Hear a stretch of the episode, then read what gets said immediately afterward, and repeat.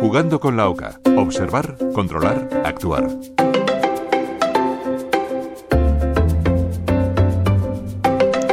Hola a todos, ¿qué tal? Soy Javier Salas y les invito de nuevo a seguir jugando con la OCA para con la observar, con la C controlar y con la actuar. Hoy sobre el envejecimiento saludable.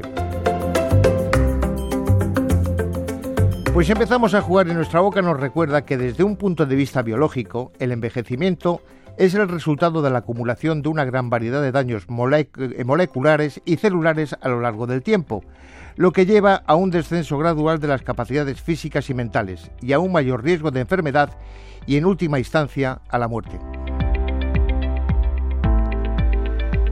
Comenzamos con la O de nuestra boca para observar que el envejecimiento saludable ocurre cuando las personas sienten satisfacción por poder adaptarse a las situaciones cambiantes de su vida.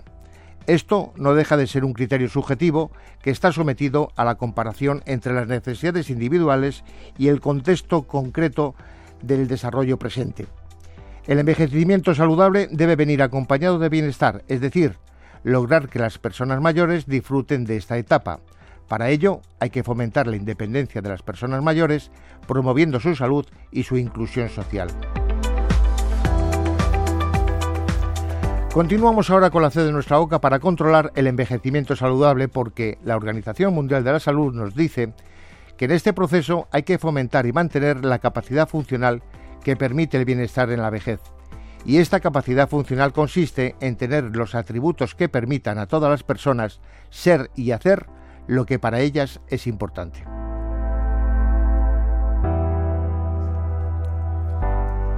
Continuamos con la C para controlar la implicación personal, ya que es uno de los fundamentos del envejecimiento activo, es decir, hay que formar parte para integrarnos en actividades sociales, culturales y deportivas.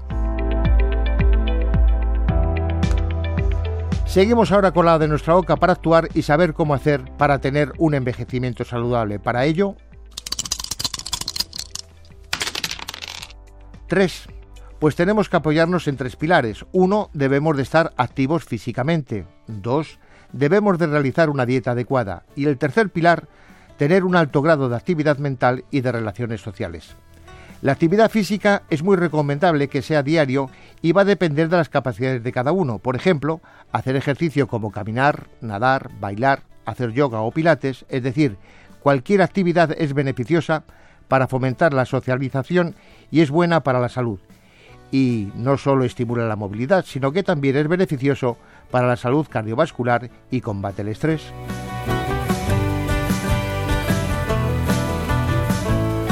El segundo pilar es la alimentación. Esta tiene que ser equilibrada y nutritiva, evitando comidas procesadas y bebidas azucaradas.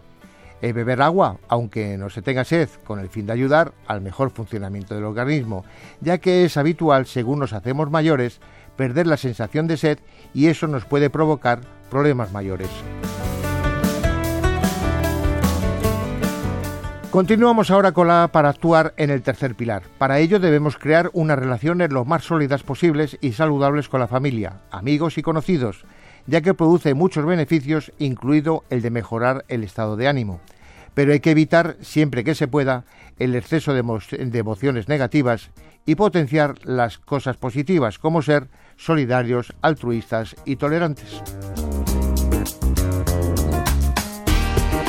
Y nuestra boca nos dice que cuando envejecemos no tenemos que perder la curiosidad y que debemos fomentar las habilidades creativas y aprender cosas nuevas.